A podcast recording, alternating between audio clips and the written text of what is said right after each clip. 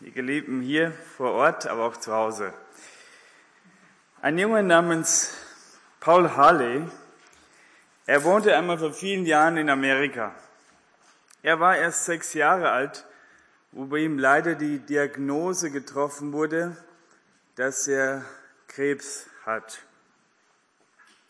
Aber in seiner Krankheit war sein innigster Wunsch, den Präsidenten der damaligen USA einmal zu sehen. Als der damalige Präsident Dwight D. Eisenhower einmal in der Nähe von ihm war und diese Information erhielt, dass der Junge ihn gerne sehen möchte, sagte er zu, zu kommen. Eines Tages hielt vor dem Haus des Jungen die Präsidentenlimousine, die Leibgarde und der Präsident stieg aus und klopfte an der Tür. Ihr Vater machte die Tür auf aber er war nicht vorbereitet. Er hatte abgewetzte Hosen an, ein verwaschenes T-Shirt und er war unrasiert. Er erkundigte sich, der Vater, nach dem Wunsch der Herren und er war perplex. Aber sein Junge erfreute sich an diesem Tag. Der Präsident, er nahm ihn in seine Arme, zeigte ihm sein schönes Auto und dann war der Besuch wieder vorbei. Und in der ganzen Gegend sprach man noch Jahre danach von diesem erstaunlichen Ereignis. Aber bei dem Vater kam überhaupt keine Begeisterung auf. Warum? Er sagte, dass ich damals den Präsidenten in so schäbigen Kleidern und unrasiert empfangen habe. Eine Peinlichkeit, die ich nie mehr vergessen werde. Wenn der Präsident wenigstens gesagt hätte, dass er kommt, dann wäre ich vorbereitet gewesen. In unserem Text heute geht es auch um das Kommen von jemandem. Aber es ist nicht der Präsident von irgendeinem Land, sondern der König aller Präsidenten und Könige auf dieser Erde, Jesus Christus. Und genauso wie in der einleitenden Geschichte kommt auch er unerwartet, ganz plötzlich. Ja, das wird geschehen. Und Vielleicht schon bald. Die Zeichen der Zeit sind deutlich dafür. Aber die zwei Fragen, die wir uns heute im Angesicht dessen stellen wollen, sind, bist du erstens bereit dafür und zweitens, bist du treu? Das ist die Überschrift aus unserem Text. Jesus kommt bald. Bist du bereit und bist du treu? Lass uns unsere Bibeln aufschlagen zu Lukas Kapitel 12. Wir werden wegen der Zeit die Verse 35 bis 48 na, nachher in Abschnitten lesen. Luk, zu Lukas 12. Wollen wir nochmal zusammen stille werden und beten.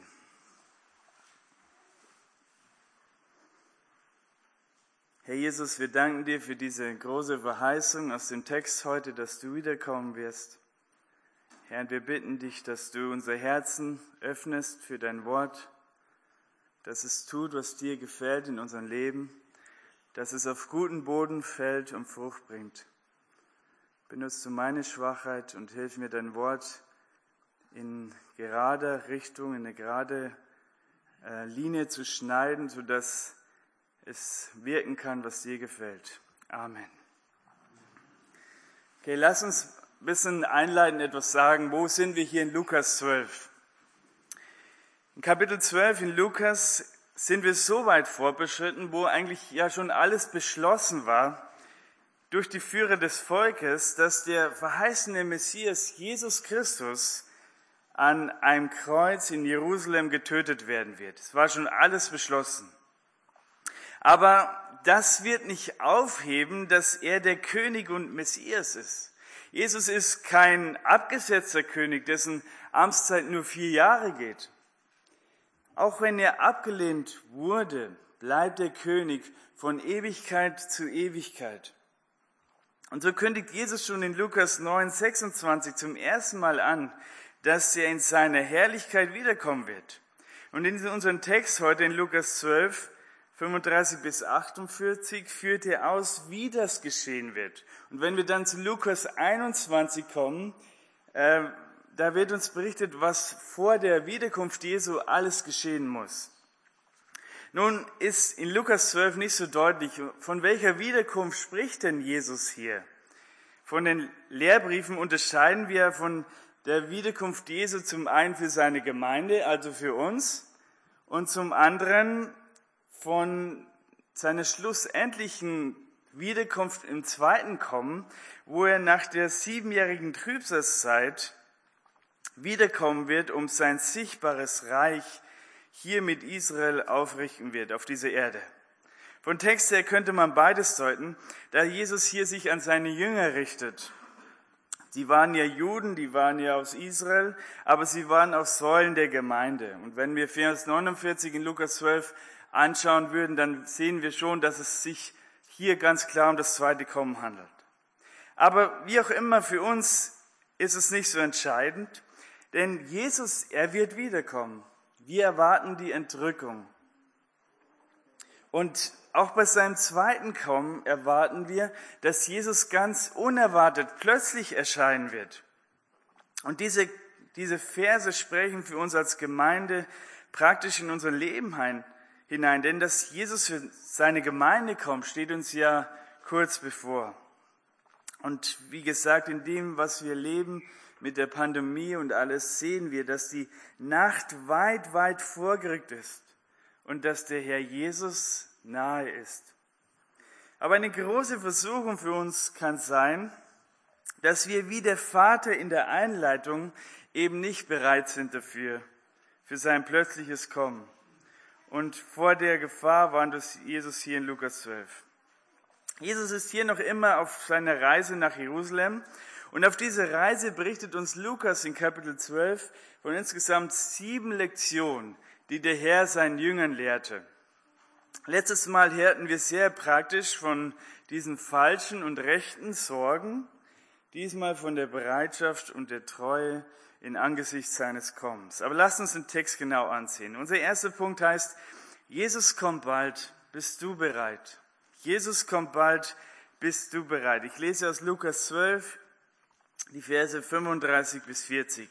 Da heißt es, Eure Lenden sollen umgürtet und die Lampen brennend sein. Und ihr seid menschengleich, die auf ihren Herrn warten, wenn er aufbrechen mag von der Hochzeit, damit, wenn er kommt und anklopft, zu ihm zugleich öffnen. Glückselig jene Knechte, die der Herr, wenn er kommt, wachen findet wird. Wahrlich, ich sage euch, er wird sich umgürten um, um sich zu, und sie zu Tisch legen lassen und wird hinzutreten und sie bedienen.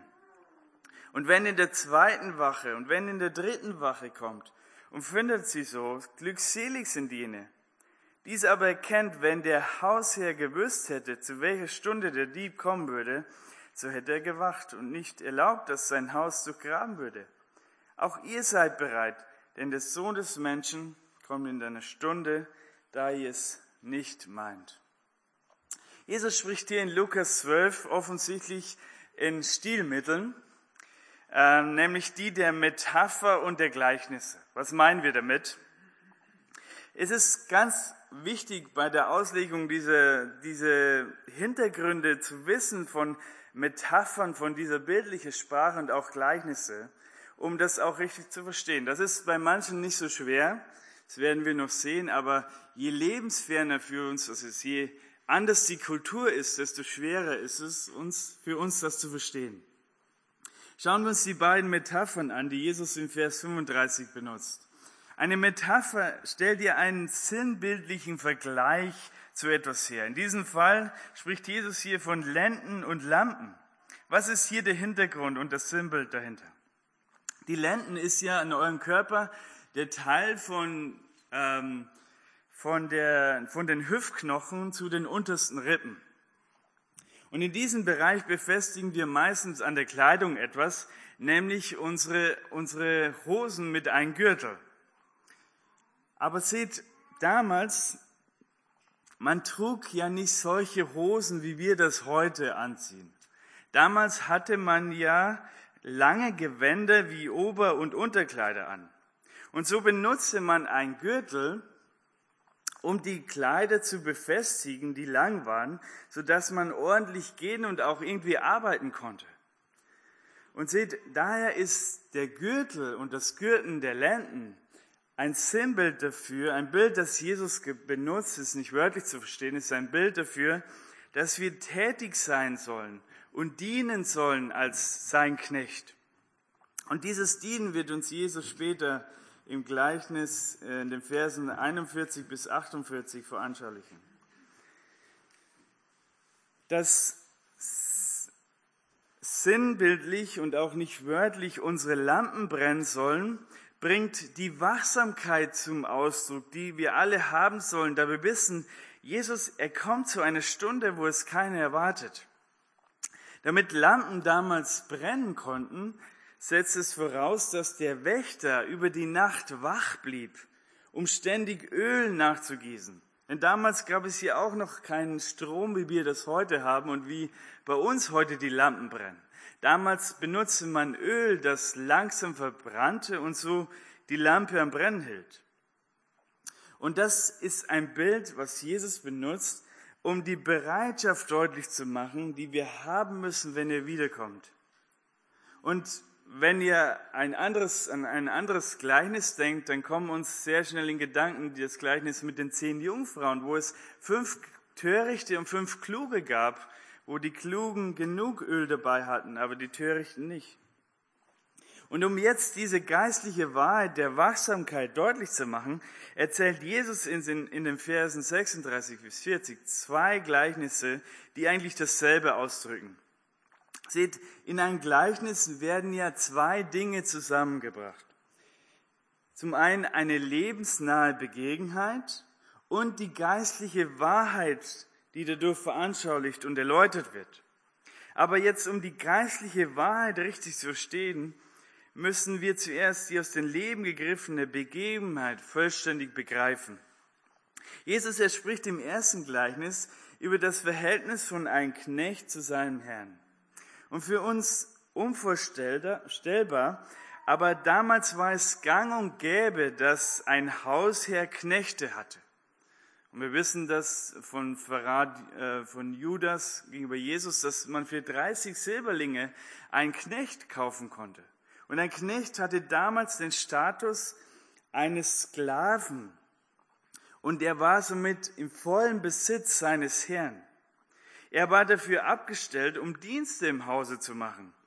Und Jesus spricht hier von einem Hausherr, der bei einer Hochzeit ist und irgendwann wieder nach, nach Hause kommen wird. Nur man weiß nicht wann. Die damalige Hochzeiten dauerten ja nicht ein Tag oder ein Nachmittag wie heute, sondern dauerten oft sieben Tage lang. Und jene Knechte wussten nicht, wann genau kommt jetzt der Hausherr nach Hause. Aber jene Knechte, deren Lenden umgürtet sind und die Wachen, die konnten sofort ihren Herrn öffnen, egal zu welcher Zeit er kommt und anklopft. Sie waren bereit. Und Jesus sagt, glückselig sind dann jene Knechte, und er betont es zweimal im Text. Warum das? Weil sie dann belohnt werden würden. Wie werden diese Knechte hier belohnt? Vers 37b nochmal. Wahrlich, ich sage euch, er wird sich umgürten und sie sich zu Tisch legen lassen und wird hinzutreten und sie bedienen. Seht, bis hierher war das Gleichnis, das Jesus für die damalige Zuhörer erzählte, sehr lebensnah. Sehr lebensnah. Aber bei dieser Aussage war das absolut nicht der Fall. Warum? Seht, einige wenigen Philosophen lehrten zwar, dass Sklaven ihren Herren auf sittlicher Ebene gleichgestellt waren. Und von wohlhabenden Römern ist bekannt, dass sie sogar mit freigelassenen Sklaven aßen. Aber dass ein Herr seine, seinen Sklaven selber diente, das hatte man noch nie gehört.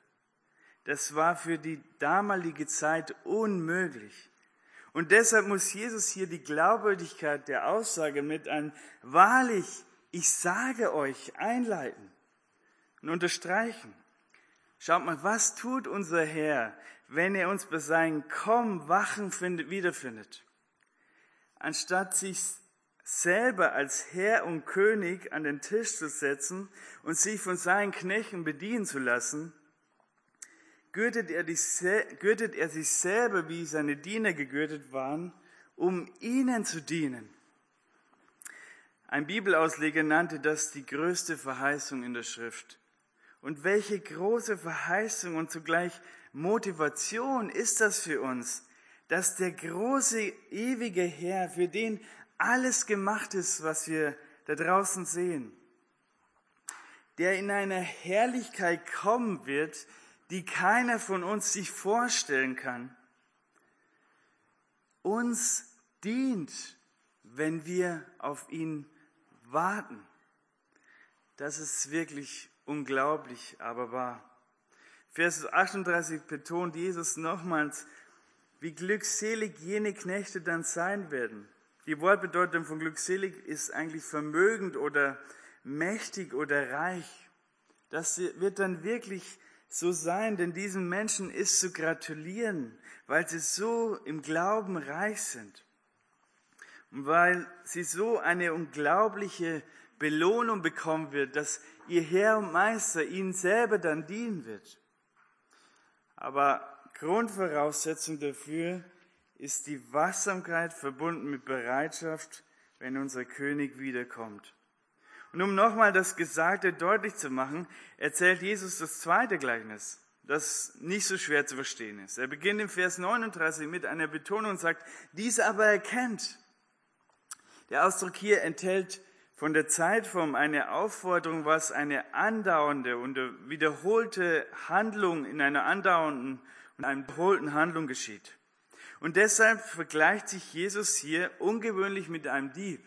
Ich weiß nicht, ob sich jemand von euch mal mit einem Dieb vergleichen möchte, aber das ist sehr ungewöhnlich. Warum macht Jesus das? Und auch im Neuen Testament, damit wir das ständig in unseren Köpfen haben, wie er kommen wird. Und wenn wir zum Beispiel wissen würde, wann ein Dieb zu uns an das Haus kommt nachts, dann äh, ist logisch, was wir tun werden, oder? wir werden die ganze Nacht kein Auge zu drücken. Wir werden wach sein und bereit sein, dass dieser Dieb nicht in unser Haus einbrechen kann. Und so wendet Jesus im Vers 40 an, auch ihr seid bereit, denn der Sohn des Menschen kommt in der Stunde, da es nicht meint. Sei bereit, Jesus kommt in eine Stunde, wo es keiner meint, plötzlich unerwartet. Und deshalb können wir den Tag seiner Wiederkunft auch nicht berechnen. Er wird ganz plötzlich da sein. Und anscheinend werden wir bewusst von Gott über den genauen Zeitpunkt seines Wiederkommens im Dunkel gelassen, damit wir was? Immer bereit sind für sein Kommen. Seht, Wachsamkeit ist die Grundhaltung des Christen, der sich auf die Wiederkunft seines Herrn vorbereitet. Aber seht, solange die Wiederkunft Jesu noch nicht geschehen ist und je länger sich das auch hinauszieht, desto mehr besteht für uns die Gefahr, dass wir geistlich müde werden, dass wir einschlafen, dass wir so den Versuchungen der Welt und des Teufels erliegen. Wir denken da zum Beispiel an die Jünger Jesu, die im Garten Gethsemane eingeschlafen sind und eben nicht bereit waren für das, was mit Jesus geschehen musste. Aber seht, die Gefahr, geistlich einzuschlafen, sie droht nicht nur jeden Einzelnen von uns, sondern auch ganzen Gemeinden. Und so muss Jesus in der Offenbarung die Gemeinde in Sardes zurufen, aufzuwachen und auch die anderen zu stärken, die zu sterben drohen. Und im Laufe der Jahrhunderte hat es immer wieder Zeiten gegeben, in denen der Herr es Christen erschreckend deutlich machte, wie tief sie selber in Sünde, in Gottlosigkeit versunken waren und dass sie ihre Werke vor Gott nicht als völlig und vollkommen gelten konnten. Es sind nur ganze Hingabe an Christus, im Buße und Sündenbekenntnis, im neuen Hören auf das Wort Gottes und in klaren Gehorsam über das, was Gott gesagt hat, führt aus solchem Zustand heraus. Und so etwas nennen wir Erweckung. Aber wo diese Erweckung nicht durchdringen kann, bleibt nur noch das schreckliche Erwachen, wenn Jesus wiederkommt. Und darum geht, geht der neue Ruf aus Epheser 5, Vers 14, wo es heißt, wach auf, der du schläfst, steh auf vor den Toten, so wird dich Christus erleuchten. Wir als Gemeinde, aber auch jeder einzelne von uns, wir müssen uns prüfen, wachen wir? Sind wir bereit, wenn Jesus wiederkommt? Wachen wir zum Beispiel in Gebet, wie Petrus in 1. Petrus 4, Vers 3 sagt, dass wir in Gebet wachen sollen, in Gemeinschaft mit unseren Herrn in sein Wort? Oder ist vielleicht unsere Beziehung zu Jesus, ist sie eingeschlafen über die Jahre? Ist er totenstill in der Gemeinschaft mit ihm? Tragen wir dieses Wort in unseren Herzen? Ja, Jesus, er kommt bald, ganz schnell, ganz plötzlich. Und so ordnet sich vieles auch in deinem und mein Leben und es kriegt die richtige Priorität. Und wir denken da auch an die letzten beiden Predigten. Leben wir in gereinigten Beziehungen zueinander und zu dieser Welt? Streben wir nach Heiligkeit, Jesus ähnlicher zu werden? Das sind alles Punkte, was es bedeutet, vorbereitet zu sein. Und erzählt sich einmal eine Geschichte, wo ein Mann in Italien äh, zur Villa Acronati wanderte. Sie liegte an der Spitze weltabgeschiedener Einsamkeit einer langgestreckten Halbinsel. Ein älterer Gärtner erschloss dabei das schwere Tor auf und führte diesen Mann durch den entzückend gelegenen Garten. Er fragte, wie lange sind Sie denn schon hier? Er sagte, ich bin 24 Jahre her. Und wie oft ist Ihre Herrin in dieser Zeit hier gewesen? Er sagte nur, nur viermal ist sie in den 24, 24 Jahren da gewesen. Er fragte, wann das letzte Mal? Vor zwölf Jahren. Ich bin fast immer alleine hier, aber selten, dass ein Fremder sich hier umsieht. Der Fremde sagte, aber schauen Sie, Sie haben doch Ihren Garten so wunderschön imstande und gut gepflegt, dass Ihre Herrin doch morgen kommen könnte. Er sagte darauf auf Italienisch, Ogi signore ogi, was heißt, heute mein Herr, heute mein Herr könnte sie kommen. Eine Aussage, die diesen Mann bis aufs tiefste bewegte. Und so sollen wir Christen bereit sein. Alles ist aufgeräumt. Alles ist bereit, dass Jesus wiederkommt. Und dass Jesus dann sagen kann, auch zu uns, glückselig die, die der Herr, so er kommt, wachen findet. Augustin sagte, denn ein Tag hat uns Gott verborgen, damit wir Acht haben auf alle Tage, damit wir Acht haben. Jesus kann jeden Tag kommen. Jesus Christus ist unser Herr, wir sind seine Knechte. Wir haben gesehen als erstes, wir sollen wachende, bereite Knechte sein. Aber nicht nur das, wir sollen auch arbeitende Knechte sein. Das bringt uns zum zweiten Punkt. Jesus kommt bald bist du treu. Jesus kommt bald, bist du treu. Lass uns die Verse 41 bis 48 lesen. Verse 41 bis 48 aus Lukas 12. Petrus aber sprach zu ihm, Herr, sagst du dieses Gleichnis zu uns oder auch zu allen? Der Herr aber sprach, wer ist nun der treue und kluge Verwalter, den der Herr über sein Gesinde setzen wird, um ihm die zugemessene Speise zu geben zur rechten Zeit. Glückselig jener Knecht, denn sein Herr, wenn er kommt, bei solchen Tun finden wird. In Wahrheit sage ich euch, dass er ihn über sein ganzes Habe setzen wird. Wenn aber jener Knecht in seinem Herzen sagt, mein Herr lässt sich Zeit mit den kommen und anfängt die Knechte und Mägde zu schlagen und zu essen, zu trinken und sich zu berauschen, so wird der Herr jenes Knechtes kommen an einen Tag, an dem er es nicht erwartet und in einer Stunde, die er nicht weiß, und wird ihn entzwei schneiden und ihm sein Teil festsetzen bei den Ungläubigen. Jener Knecht aber, der den Willen seines Herrn wusste und sich nicht bereitet noch nach seinem Willen getan hat, wird mit vielen Schlägen geschlagen werden. Wer ihn aber nicht wusste, aber getan hat, was der Schläge wert ist, mit, mit wenigen geschlagen werden. Jedem aber, dem viel gegeben ist, wird viel von ihm verlangt werden. Und wem man viel anvertraut hat, von dem wird man desto mehr fordern. Seht, nach den Bildern und den zwei Gleichnissen, die Jesus benutzte, ergab sich bei den Wortführer der Jünger äh, bei Petrus eine Frage. Petrus, er verstand, dass der Herr in ein Gleichnis zu ihm sprach. Und er verstand auch die Bedeutung des Gleichnisses, was nicht immer so war. Aber er verstand nicht, redet Jesus jetzt nur zu den Jüngern oder redet er zu dem ganzen Volk, das ja auch immer mitgekommen ist? Seht, Jesus, er beantwortet äh, mit seiner Gegenfrage und in dem Folgenden nicht direkt die Frage von Petrus. Aber wenn wir den Kontext uns anschauen, dann wissen wir aus Kapitel 1 und Kapitel 12, 1 und 22, dass Jesus sich hier in den Lektionen, die er teilte, an seine Jünger wendete. Ja, es hörten wohl noch Leute zu, aber das alles ging an die, die an ihn glauben. Und erst in Vers 54 wird explizit gesagt, dass Jesus sich aber auch zu der Volksmenge wendete und sprach.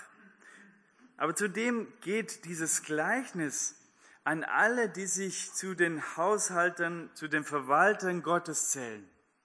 Und seht, so ein Verwalter oder Haushalter ist ja jemand, der im Haus seines Herrn lebt und eine enge Beziehung zu ihm hat und da sehr, sehr großes Vertrauen von Seiten seines Herrn besitzt. Und das alles trifft zu auf die Kinder Gottes.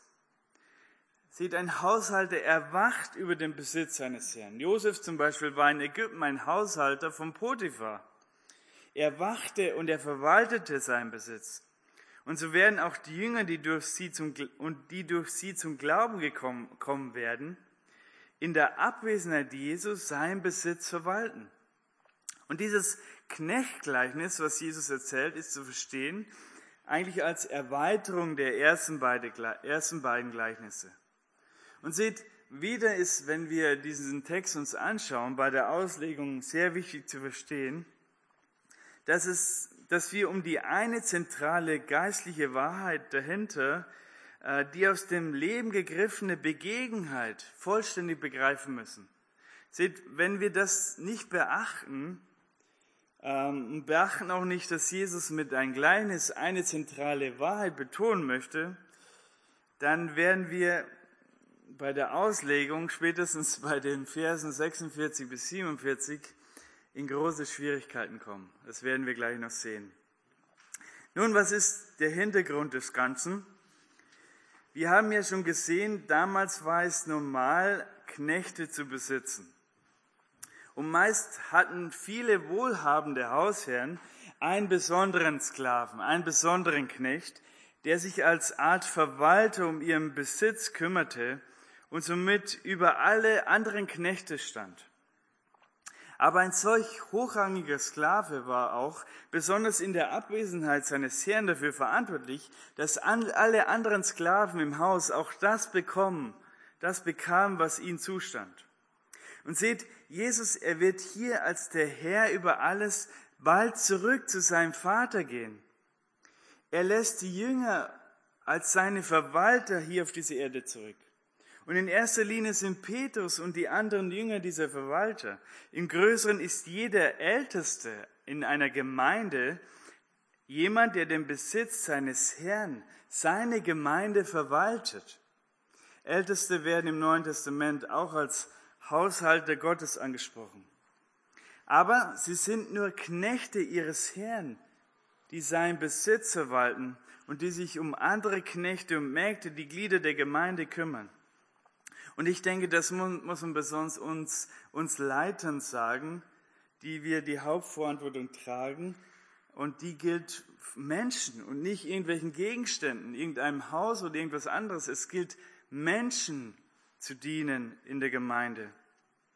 Und in dieser Verwalterschaft müssen wir und alle anderen Unterhirten eines Tages Rechenschaft ablegen, nämlich dann, wenn der Herr wiederkommt. Und so gilt es in diesem Dienst laut Vers 42, treu und verständig zu sein. Seht, Treue und nicht wie in der Welt Erfolg und Leistung und was wir alles schaffen, steht bei Gott in dem Vordergrund und ist ihm wichtig, an erster Stelle.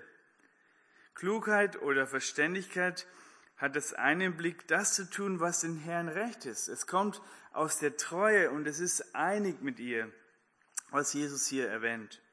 Und so ein guter Verwalter der Dinge Gottes wird von Jesus im Vers 43 erneut wieder als glückselig angesprochen, also zum dritten Mal in diesem Text. Wieder geht Jesus im Vers 44 wie in Vers 37 auf die Belohnung ein. Sie ist über die Maßen, denn der Herr wird, wenn er kommt, so einen treuen und klugen Verwalter über sein ganzes Haar besetzen. Und wisst ihr, wie viel Jesus gehört? Was ihm alles gehört? Das ist wieder eine unglaubliche, aber wahre Aussage, wenn wir daran denken, wer dieser Herr ist und was er alles besitzt. Und diese Aussage hängt wahrscheinlich mit der Mitherrschaft Christi im tausendjährigen Reich zusammen. In den Versen 45 bis 48 stellt Jesus diesen treuen Knecht dem bösen Knecht gegenüber, wobei Jesus hier nicht als böse bezeichnet, aber sein Handeln wird das unmissverständlich deutlich.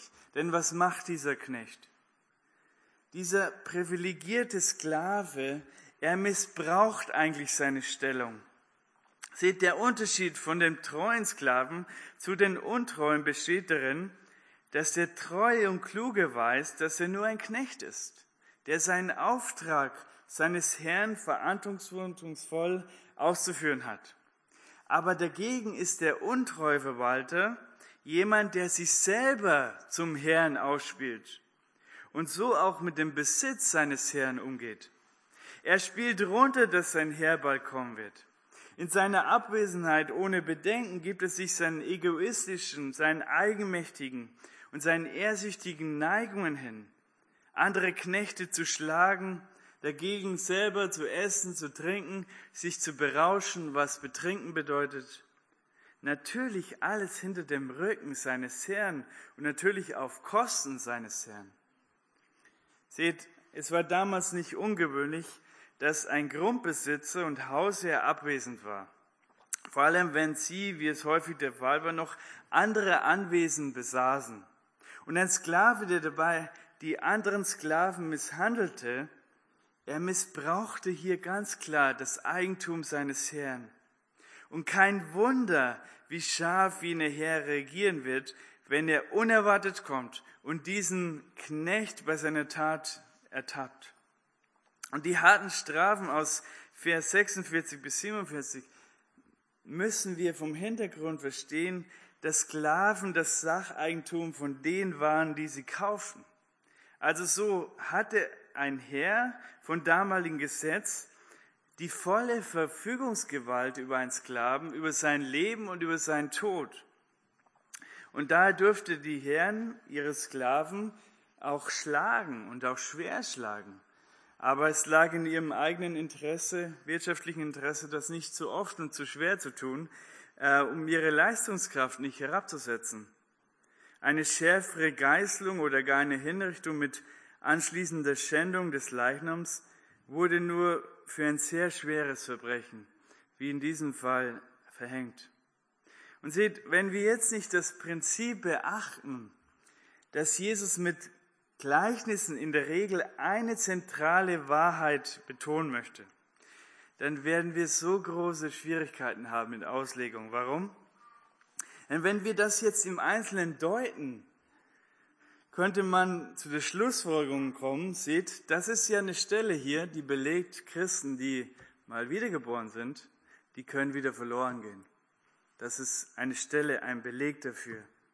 Und seht, Menschen, die den Herrn lieben und auch Kommentare dazu schrieben, die kommen hier zu dem Ergebnis, Christen können wieder verloren gehen.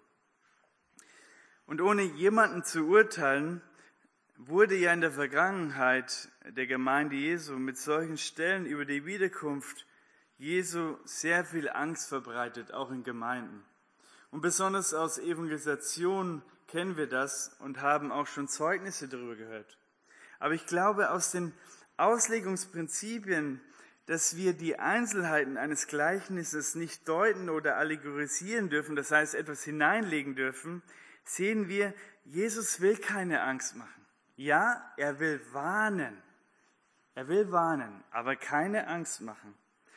Und natürlich ist es eine ernste Sache für die, die hier sind und die noch nicht an den Herrn glauben und er plötzlich wiederkommt zum Gericht Das wird schrecklich sein, in die Hände des lebendigen Gottes zu fallen, ohne Jesus Christus zu haben. Das ist schrecklich. Und deshalb lass dich retten, bevor es ein zu spät gibt für dich. Aber an dieser Stelle geht es zum Zusammenhang, nicht um die Rettung und damit Heilsverlust, ja oder nein, sondern es geht eigentlich um Heiligung. Um das, wie die Rettung durch Jesus Auswirkungen auf unser Leben hatte. Es geht nicht um Gericht für unsere Sünde, sondern um Gericht über unsere Werke in Lohn oder Nichtlohn. Und die zentrale Wahrheit, die Jesus durch das Gleichnis betonen möchte, lautet, dass wir als Verwalter Gottes treu zu sein haben über die Dinge, die uns Gott anvertraut hat.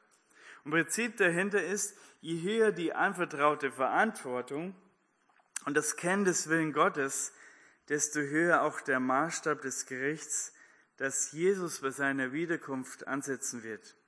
Ja, auch wir Christen werden dann auch in einem Gericht stehen, nämlich im Preisgericht. Und hier geht es nicht mehr um unsere Sünde, denn die hat Jesus am Kreuz bezahlt, sondern es geht um unsere Werke. Es geht darum, wie wir den Willen unseres Herrn getan haben. Und die, das betonen auch die letzten beiden Verse, die nur Lukas von allen Evangelienschreiber anführt. Ich lese nochmal, Vers 47 und 48. Jener Knecht aber, der den Willen seines Herrn wusste und sich nicht bereitet noch nach seinem Willen getan hat, wird mit vielen Schlägen geschlagen werden. Wenn ihn aber nicht wusste, aber getan hat, was die Schläge wert sind, wird mit wenigen geschlagen werden. Jeden aber, dem viel gegeben ist, wird, wird von ihm viel verlangt werden und man viel anvertraut hat, von dem wird man desto mehr fordern. Seht, den Jüngern wurde als Verwalter Gottes viel anvertraut und gegeben. Und desto mehr wird von ihnen gefordert werden, wenn der Herr wiederkommt. Und wie schon im Alten Testament macht Gott hier einen Unterschied von dem, was man wusste und lebte. Wenn zum Beispiel jemand im Alten Testament ähm, mit Vorsatz, das heißt mit voller Absicht, jemanden tötete, war seine Schuld größer und wurde härter bestraft, wie wenn jemand aus Versehen oder unbeabsichtigt, man spricht von fahrlässig, jemand tötete. Seht, Gott, er macht in seiner Gerechtigkeit einen Unterschied, so auch in sein Gericht. Und wir kennen das auch in der Rechtsprechung von unserem Land, Gott sei Dank, dass es diesen Unterschied gibt. Aber so will letztendlich das Gleichnis zeigen, dass größeres Wissen größere Verantwortung mit sich bringt. Ich denke, diese Verse können wir in dreierlei Hinsicht auf uns anwenden. Zum einen warnt Jesus hier die Jünger, aber auch alle anderen, die in seiner Gemeinde Verantwortung tragen, vor den Missbrauch ihres Amtes, was der Herr ihnen gab. Dieses Amt klar zu missbrauchen. Ja, Leiter haben von Gott gegebene Autorität, die auch zu respektieren ist. Aber eine große Gefahr ist, wo Petrus später in seinem ersten Brief in Kapitel 5, Vers 3 alle Leiter warnt, dass sie über die Gemeinde herrschen und die Glieder zu ihren eigenen Zwecken ausnutzen. Und seht, wohl je größer die Begabung eines Leiters, desto größer vielleicht auch die Gefahr dafür, dass er sich schlussendlich über seinen Herr und Herrn und über den Besitz seines Herrn stellt. Aber laut Hebräer 13, Vers 17 wissen wir, dass das Gericht über ähm, die Werke der Leiter härter ausfallen wird als für alle anderen Kinder Gottes oder Glieder der Gemeinde, weil ihnen nun mal mehr anvertraut ist, weil sie mehr den Besitz ihres Herrn verantworten müssen. Aber zugleich, wenn sie in ihrem Dienst treu sind, werden sie auch mehr Lohn erhalten, was Vers 44 und aus 1. Petrus 5 Vers 4, 5, Vers 4 betont. Also die Anwendung für uns Leiter ist sehr deutlich und spricht in unser Leben. Aber was können wir alle daraus lernen aus diesen Versen? Seht, nach dem Neuen Testament werden nicht nur Älteste als Haushalter Gottes bezeichnet, sondern alle Glieder der Gemeinde. Lass uns mal eure Bibel, äh, lass uns mal aufschlagen zu 1. Petrus 4, Vers 10. 1. Petrus 4, Vers 10.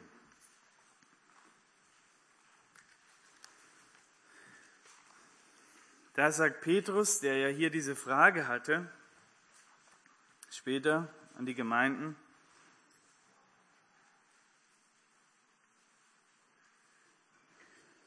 Da heißt es 1. Petrus 4, Vers 10,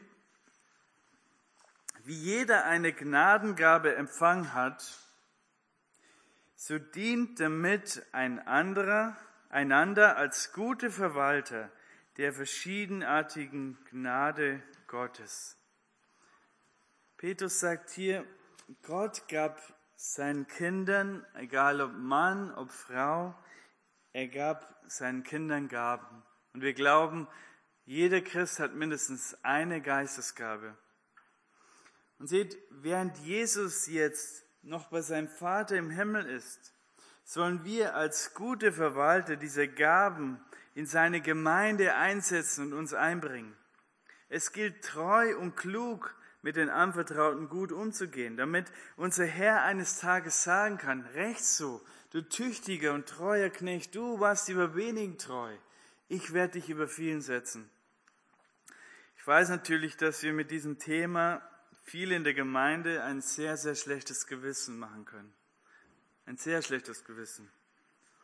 Aber ich glaube, wir dürfen das nicht. Wir müssen wie in vielen ausgewogen sein. Vielleicht kannst du ja gerade gar nicht am Gemeindeleben teilnehmen, weil du zu Hause bist und du nicht in die Gemeinde kommst und du kannst dich nicht einbringen hier in die Gemeinde. Oder vielleicht bist du alt, vielleicht bist du krank oder vielleicht bist du jemand, der die Eltern pflegt oder eine Mutter von vielen kleinen Kindern, deren Alltag so mit Arbeiten ausgefüllt ist, sodass du keinen Dienst mehr tun kannst in der Gemeinde. Klar ist dann dein Dienst zuerst an Gott zu Hause. Ein Beispiel ist da meine Frau. Seht, wir haben vier kleine Kinder. Wir haben keine Eltern hier äh, vor Ort. Sie muss irgendwie den Haushalt schaffen. Klar konzentriert sich da alles auf den Dienst äh, zu Hause. Aber wisst ihr, was meine Frau treu macht? Sie hält mir den Rücken frei, dass ich als Mann mich in der Gemeinde einbringen kann. Und später, wenn vielleicht unsere Kinder größer sind, kann sie sich wieder vermehrt einbringen. Aber jetzt ist es einfach nicht möglich. Und seht, Gott, er beachtet das doch alles. Und wir müssen auch als Leiter die Hintergründe von Gliedern beachten, ob sie dienen können oder nicht. Aber nach Möglichkeit, nach unseren Kräften sollen wir treu dienen in der Gemeinde mit der Gabe, die Gott uns geschenkt hat. Und wenn du mich fragst, soll eine Frau, die größere Kinder hat, wieder in den Beruf zurückgehen, um Geld zu verdienen, oder soll sie sich vermehrt in die Gemeinde einbringen? Dann würde ich sagen, klar, Bring dich in die Gemeinde ein. Nutz diese Zeit, um für Jesus zu arbeiten. Natürlich müssen wir die Familienumstände beachten. Aber zuerst gilt das Wort unseres Herrn, worüber wir beim letzten Mal hörten, trachtet zuerst nach Gottes Reich und nach seiner Gerechtigkeit. So wird euch alles andere, was ihr braucht zum Leben, es wird euch zufallen. Glauben wir das? Glauben wir das? Prüfen wir uns. Und wer trägt hier in unseren Familien die Verantwortung, ihr Lieben? Wer trägt hier die Verantwortung? Vor Gott. Und das sind wir Männer, die wir das Haupt unserer Familien und Frauen sind. Wir tragen hier die Verantwortung und wir müssen Rechenschaft ablegen. Ein drittens meine ich noch, können wir von diesem Vers anwenden. Und dann komme ich zum Schluss. Und zwar, je mehr wir Gottes Wort hören und den Willen Gottes dadurch kennenlernen, desto größer wird auch unsere Verantwortung vor Gott. Ich weiß nicht, wie es dir geht, aber oft denken wir noch so nach einer Predigt, das hat mir für mein Leben überhaupt nichts gebracht. Überhaupt nichts.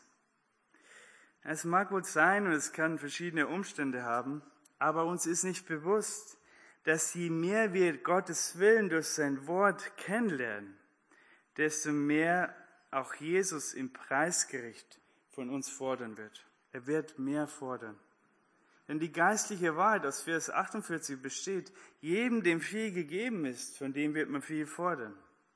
Und durch das Kennen des Willen Gottes wird die Latte höher, mit dem Gott uns im Preisgericht beurteilen wird.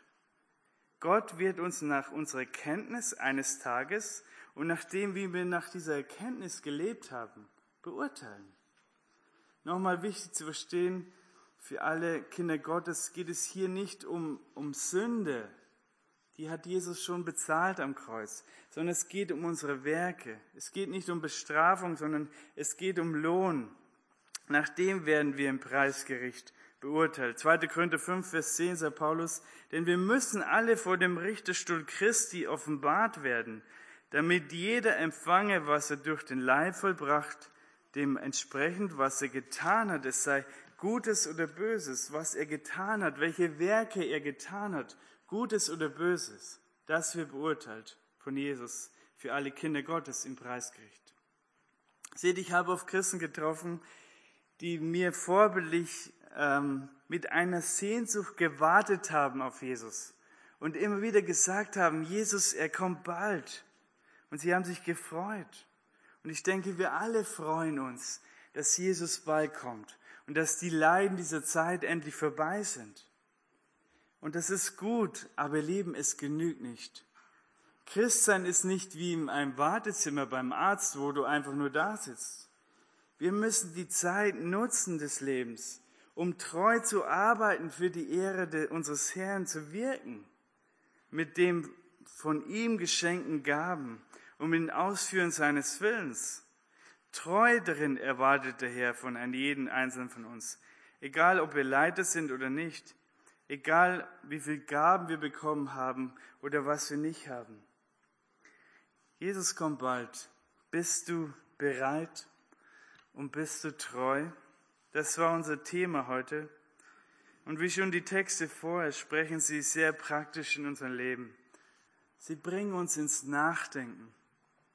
Sie, sie helfen uns, unser Leben richtig zu leben. Und ihr Lieben, lasst uns weise sein und die Verse und auch unsere Tage, in denen wir leben, richtig beurteilen. Jesus, er wird bald wiederkommen. William Bush erzählte, in der Zeit des Dritten Reichs saßen wir in einer Sitzung, unsere Mappen und viele Papieren lagen auf dem Tisch. Auf einmal sprang die Tür auf. Ein paar Männer wanderten da rein, erschienen und riefen streng, geheime Staatspolizei alle aufstehen und an die Wand stellen. Alle Papiere, alle Mappen liegen lassen. Und da hätte man noch gerne noch dies oder jenes versteckt oder geordnet. Aber es ging nicht mehr. Und so, ihr Lieben, wird es bei der Wiederkunft Jesu sein. Lass uns doch noch heute unser Leben ordnen. Lass uns Frieden machen, wo wir Streit haben, wo wir schlechte Beziehungen haben in der Gemeinde. Lass uns aufeinander zugehen und diese Dinge und das Kreuz bringen. Lass uns um Vergebung bitten, wo es Not tut. Lass uns Bindungen zerreißen, die Gott nicht gefallen. Lass uns wachen und im Licht wandeln.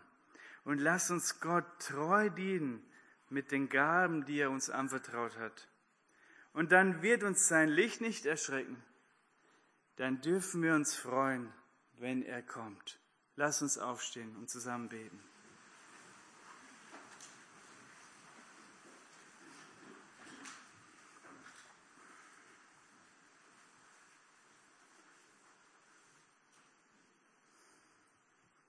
Ja, Herr Jesus, das ist unsere Hoffnung, dass du bald wiederkommen wirst für die Deinen, dass du uns nach Hause holen wirst zu dir, zu diesem wunderbaren Vaterhaus, wo wir ohne Leid, wo wir ohne Schmerzen, wo wir ohne Beschwerden leben werden und wo wir dich sehen werden, den wunderbaren Herrn, der uns bis heute so treu geführt hat.